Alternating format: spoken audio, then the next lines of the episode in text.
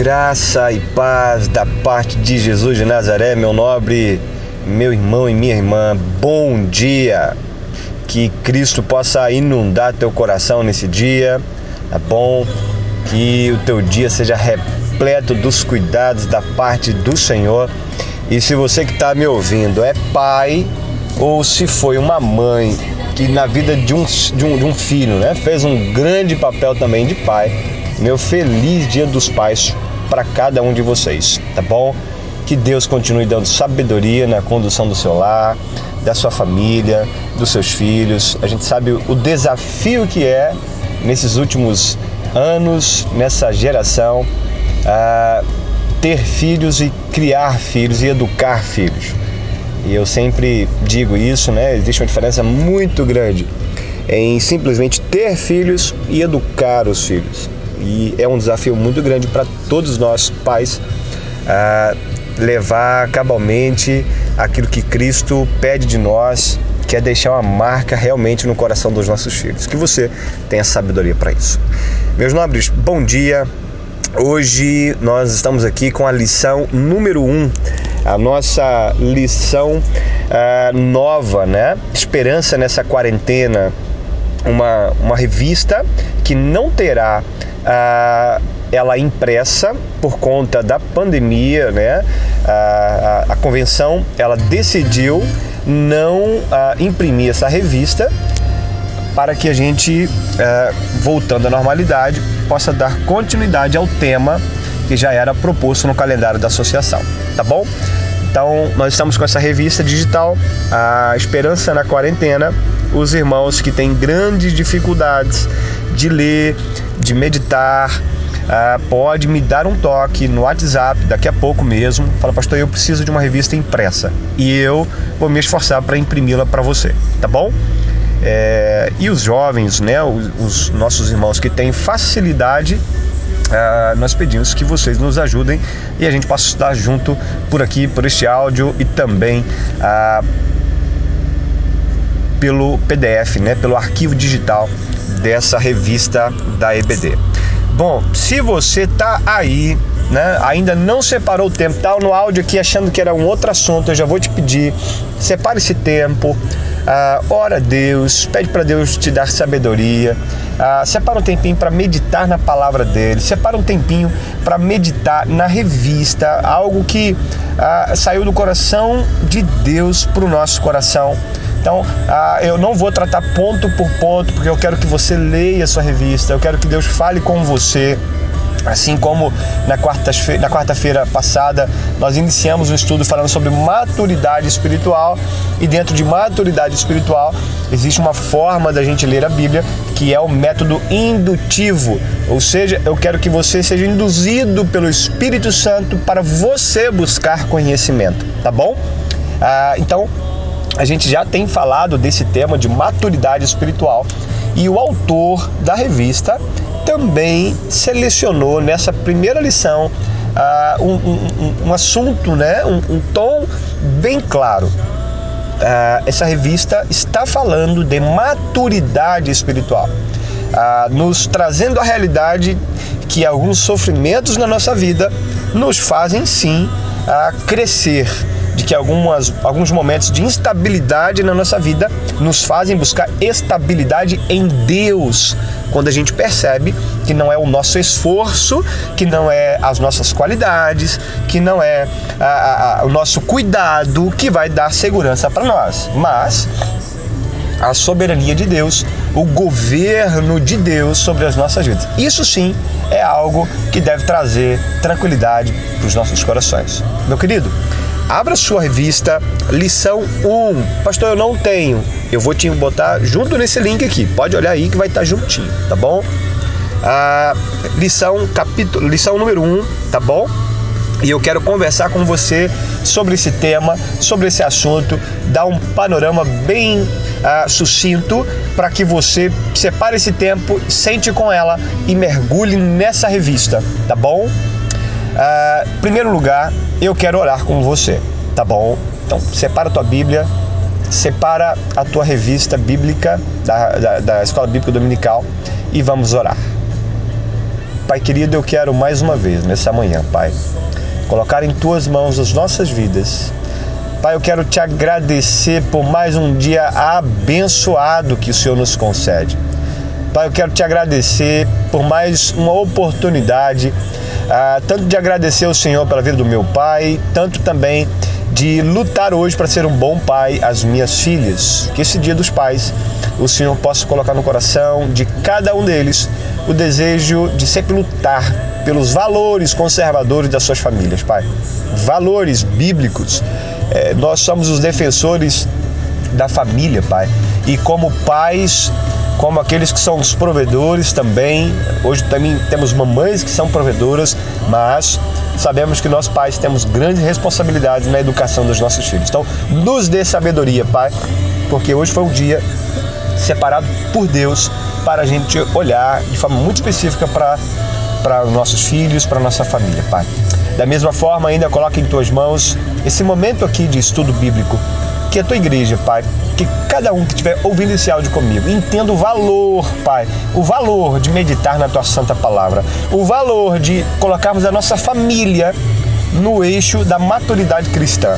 Pai, não gostaríamos só de beber leite espiritual, mas de mergulhar em alimentos mais sólidos, de ter experiências mais sólidas, de entender o valor da oração, de entender o valor da imposição de mãos, de entender que o Senhor tem sim uma mensagem de libertação, de salvação, de cura, de transformação para esta nação, Pai. Nós não podemos esquecer disso, mas ao longo dessa história, da história que nós vivemos, nós estamos caindo sim, Pai, numa zona de conforto e nós gostaríamos de de alguma forma que o Senhor quebrasse os nossos corações, nos ensinasse, pudesse nos instruir e nos levar de volta para o centro da tua vontade, Pai. Em nome de Jesus, nós louvamos, bendizemos o teu nome e ainda fazemos questão de lembrar, Pai, da vida daqueles irmãos nossos que estão enfermos ainda. Aqueles irmãos que carecem de uma cura divina, carecem de uma intervenção divina, carecem, Senhor, de um toque do teu espírito sobre a vida deles. Que o Senhor, Pai, que o Senhor possa aliviar as dores de cada um deles. Pai, seja com o Rubens nesse momento naquele hospital, acalma o coração dele, acalma o coração da irmã Dalva. Pai, seja com a irmã Imaculada no lar dela, acalma o coração dela, da família, Pai. Nossa oração é que o Senhor cure, que o Senhor repreenda, que o Senhor transforme essa realidade, Pai. Que o Senhor nos permita ver mais uma vez o agir do Senhor. Que o Senhor ensine a eles mais uma vez que o Senhor está cuidando da vida deles. Seja com a vida, Pai, da irmã Cecília, na qual essa semana completa mais um ano, completou mais um ano de vida. Abençoe a vida dela, dê muitos ânimos ainda e anos de vida e que a sua família, Pai, possa diariamente ainda se render aos caminhos e aos pés do Senhor, Pai. Fazemos questão de colocar em tuas mãos a vida do irmão Jeová, seja com ele. Vitor, Pai, que hoje também faz aniversário. Carminha, Senhor, a sua família, guarde a vida dela, Pai. Guarde a vida do Luiz, que também aniversariou essa semana. Abençoe, Pai, a vida de cada um destes irmãos que durante essa semana ah, se alegraram também, comemorando mais um ano de vida, Pai. Nós te louvamos. Fale conosco, Pai, mais uma vez, em nome de Jesus. Amém e amém. Povo, vamos lá. Ah, eu quero pedir que você abra a sua Bíblia lá no livro de 1 Coríntios. 1 Coríntios, capítulo 3. Quero ler esse texto com você, ah, do verso 1 até o verso 19. Ah, quero meditar um pouquinho, primeiro naquilo que o apóstolo ah, ele, ele nos ensina através da Santa Palavra. Quem escreveu o livro de Coríntios foi o apóstolo Paulo. Escreveu para uma igreja que estava vivendo sim momentos de instabilidade espiritual, de imaturidade espiritual, muitos irmãos nécios e Paulo, né, o apóstolo, estava ali para ensiná-los, para redarguí-los, para instruí-los. E aí deixou algumas palavras. 1 Coríntios capítulo 3, eu vou ler na versão NVI, tá bom? Nova versão internacional. Diz assim: Irmãos, eu não lhes pude falar como espirituais, mas eu falei com vocês como a carnais, como a crianças em Cristo. Olha, dei-lhes leite, eu dei-lhes leite e não alimento sólido, pois vocês não estavam em condições de recebê-lo. De fato, vocês ainda não estão em condições, porque ainda são carnais. Porque visto que a inveja, visto que a divisão entre vocês não estão sendo carnais e agindo como mundanos, pois quando alguém diz eu sou de Paulo e outro diz eu sou de Apolo, não estão sendo mundanos? Afinal de contas, quem é Apolo? Quem é Paulo? Apenas servos por meio dos quais vocês vieram a crer, conforme o ministério que o Senhor atribuiu a cada um. Eu plantei, Apolo regou, mas Deus é quem fazia crescer. De modo que nem o que planta, nem o que rega são alguma coisa, mas unicamente Deus que efetua o crescimento. O que planta e o que rega tem só um propósito, e cada um será recompensado de acordo com o seu trabalho. Pois nós somos, pois nós somos cooperadores de Deus. Vocês são lavoura de Deus e são edifício de Deus, conforme a graça de Deus que me foi concedida. Eu, como sábio construtor, lancei o alicerce, e o outro está construindo sobre ele. Contudo, veja cada um como constrói, porque ninguém pode colocar outro alicerce além do que já está posto, que é Jesus Cristo. Se alguém constrói sobre esse alicerce usando ouro, prata, pedras preciosas, madeira, feno ou palha, a sua obra será mostrada, porque o dia atrará a luz, pois será revelada pelo fogo que provará a qualidade da obra de cada um. Se o que alguém construiu permanecer, esse receberá recompensa. Se o que alguém construiu se queimar, esse sofrerá prejuízo. Contudo, será salvo como alguém que escapa através do fogo. Vocês não sabem que são santuário de Deus e que o Espírito de Deus habita em vocês? Se alguém destruir o santuário de Deus, Deus destruirá, pois o santuário de Deus, que são vocês, é sagrado. Não se engane. Se algum de vocês pensa que é sábio, sendo segundo os padrões desta era, deve tornar-se louco. Deve tornar-se louco para que se torne sábio. Porque a sabedoria deste mundo é loucura aos olhos de Deus, pois está escrito: Ele apanha os sábios na astúcia deles. Bom, bom dia, você que me acompanhou até aqui. A lição número 1 um, usa esse texto do apóstolo Paulo como base. Esse texto ele é riquíssimo, tem muitos detalhes aqui que a gente pode extrair. Mas ah, o autor ah, deu foco só em um e eu quero só também puxar um foco para que você leia essa revista e Deus fale com você. Mas entenda uma coisa: essa revista está falando de maturidade espiritual. E esse texto ele nos dá base para tratarmos de maturidade espiritual. Quando o apóstolo Paulo se refere à igreja de Corinto, no primeiro momento ele fala: Eu não me referi a vocês como pessoas maduras, porque eu não dei para vocês alimento sólido, eu dei para vocês leite. E vocês nem estão preparados ainda. Então, a revista está falando de maturidade. Nós precisamos crescer, precisamos sonhar, precisamos nos fortalecer precisamos nos preparar. A lição número um diz assim: igreja nunca fecha. Igreja nunca fecha.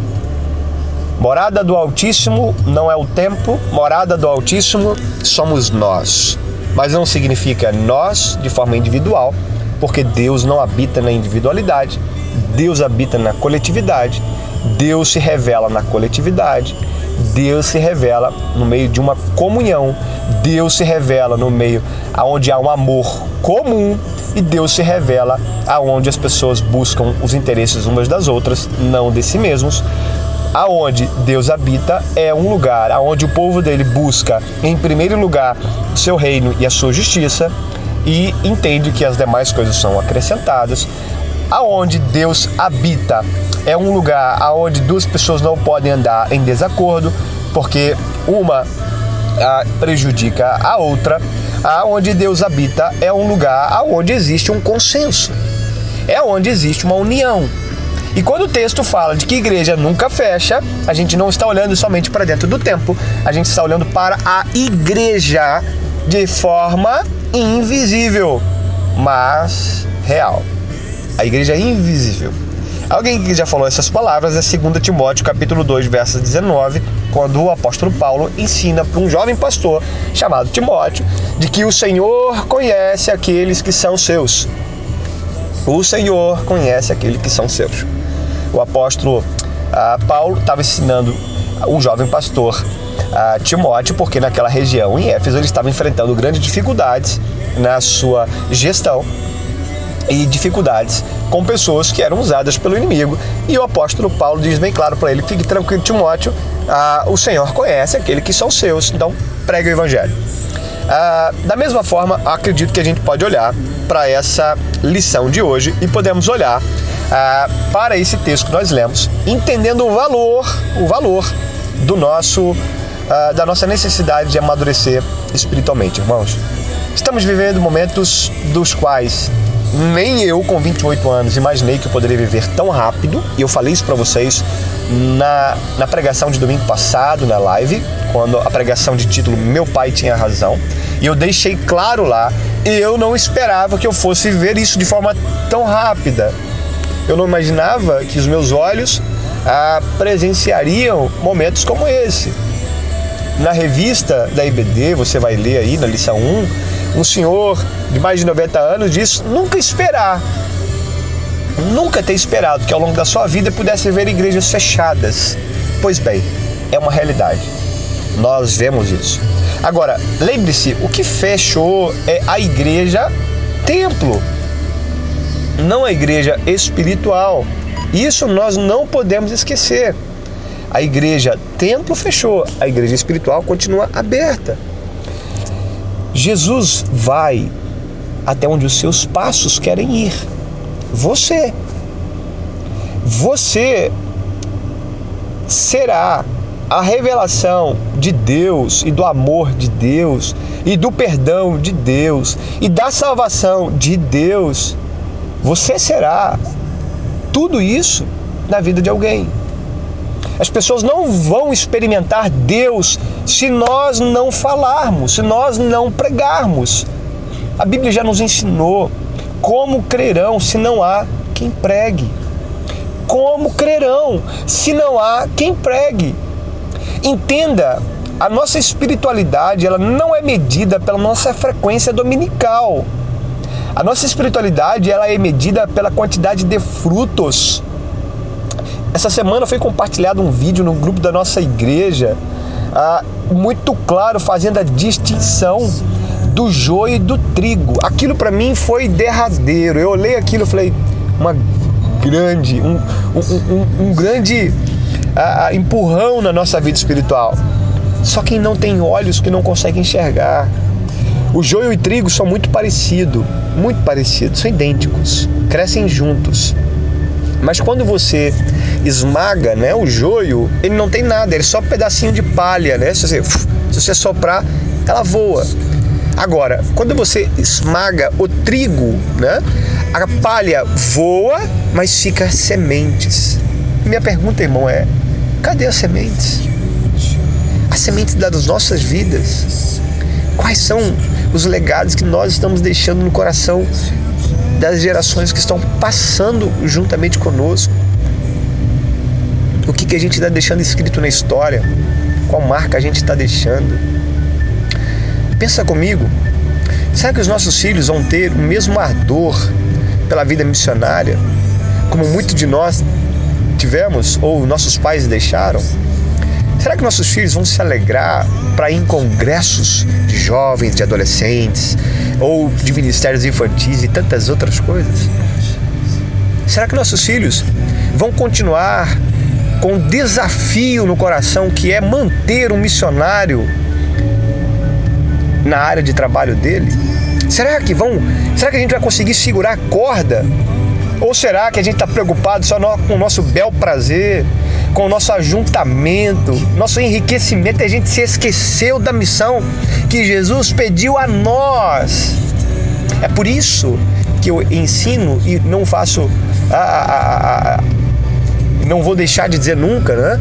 A igreja mesmo do Senhor Jesus Cristo não é o templo, não é, nunca foi, nunca. É nós, em prol de um objetivo. É o povo junto, em prol de um objetivo. Seja se arranhando juntos, seja se amando juntos. Isso é a igreja que não fecha. A igreja que não fecha é uma igreja que luta junto, a despeito das diferenças. Porque o que nos une é muito maior do que aquilo que nos divide. A revista ela está pontuando pontos salientes, né? Como antigamente vocês ah, tinham essa revista. Pontos salientes. Você vai meditar no texto de 1 Coríntios, capítulo 3.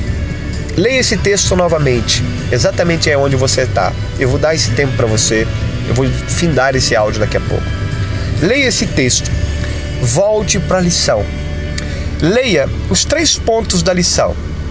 Você vai perceber que nós devemos ser cooperadores do Evangelho, conforme o apóstolo Paulo foi. Cooperadores. Nós fazemos juntos com alguém. Meu irmão, se a igreja está aberta agora, alguém está lá. Irmão, ah, se alguém está nessa cidade ouvindo de Jesus, alguém está falando. Irmão, se você ligou o rádio e você ouve uma canção cristã, alguém está lutando para aquele programa continuar no ar.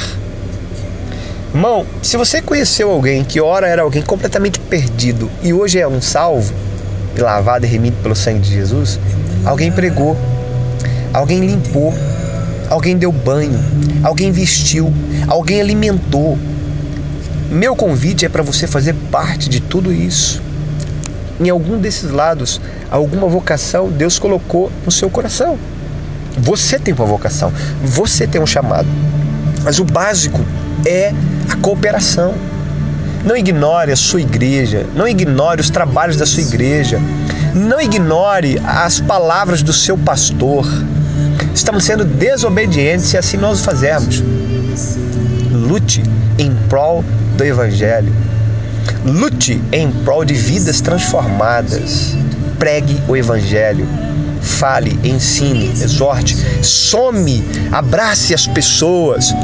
Não viva essa vida de ouvir áudios, textos e tantas coisas e ignorar. Estamos fazendo mal para nós mesmos. Não veja alguém perdido ao redor da sua casa aí e falar mal dele. Não! Vai lá e ensina o evangelho. Vai lá e ensina o evangelho.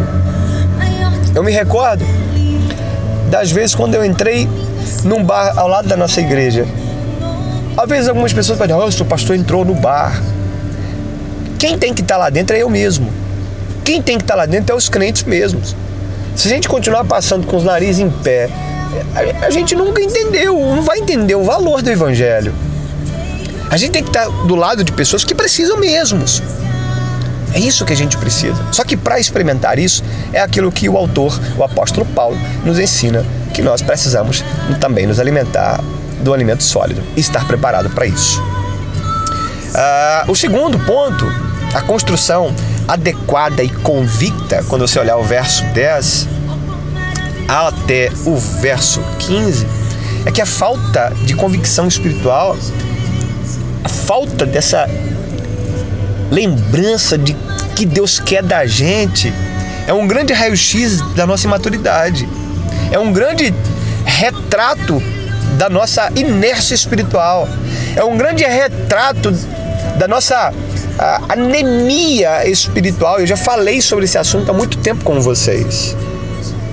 A gente precisa lutar por entender realmente a missão de Jesus para nós, a missão da igreja. Irmãos, a igreja ela só existe por causa da missão de Deus. Nunca esqueça disso.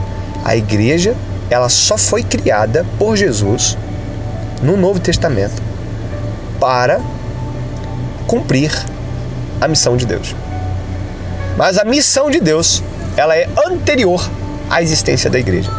Se hoje o inimigo matar a igreja, acabar com a igreja, a igreja não acaba, porque a missão de Deus ela é anterior à igreja. A igreja pode não se reunir num templo, num quatro paredes. Mas ela vai se reunir debaixo de um pé de goiaba. Ela vai se reunir de um pé de, de mangueira, de cajamanga, né? Aquele pé bonito, igual lá no sítio tem, onde a gente faz culto embaixo dela. É isso. Convicções. A gente sabe que a gente não precisa de um microfone, a gente não precisa de terno e gravata. A gente não precisa estar na porta de um templo recebendo a igreja no domingo. Não. Não somente isso. Isso é lindo, isso é essencial. Enquanto Deus permitir, nós vamos fazer. Agora, eu sei, e você também precisa saber, a igreja vai além disso. A igreja é seu vizinho, que aumenta o som e a gente só reclama. Vamos amá-lo, ensiná-lo, evangelizá-lo. Olha, vou dar uma dica. Chega para ele e fala assim: querido, eu posso orar com você? Posso ler a Bíblia com você? Posso fazer um estudo bíblico aqui? Eu quero falar com você do livro de João. Eu me recordo quando fizemos isso ah, recentemente na casa da família de um dos nossos irmãos. Uma pessoa que completamente não era cristã, na verdade até flertava com o espiritismo. Foi algo fantástico, fantástico. Coração aberto para o evangelho.